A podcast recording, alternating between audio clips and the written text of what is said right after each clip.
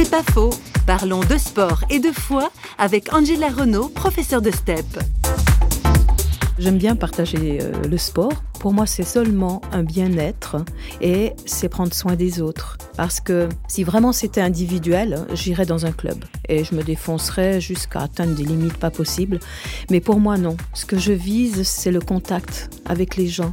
Pour moi, ce qui est important, c'est ce que les autres peuvent apporter, c'est ce que je peux leur apporter, c'est vraiment la relation.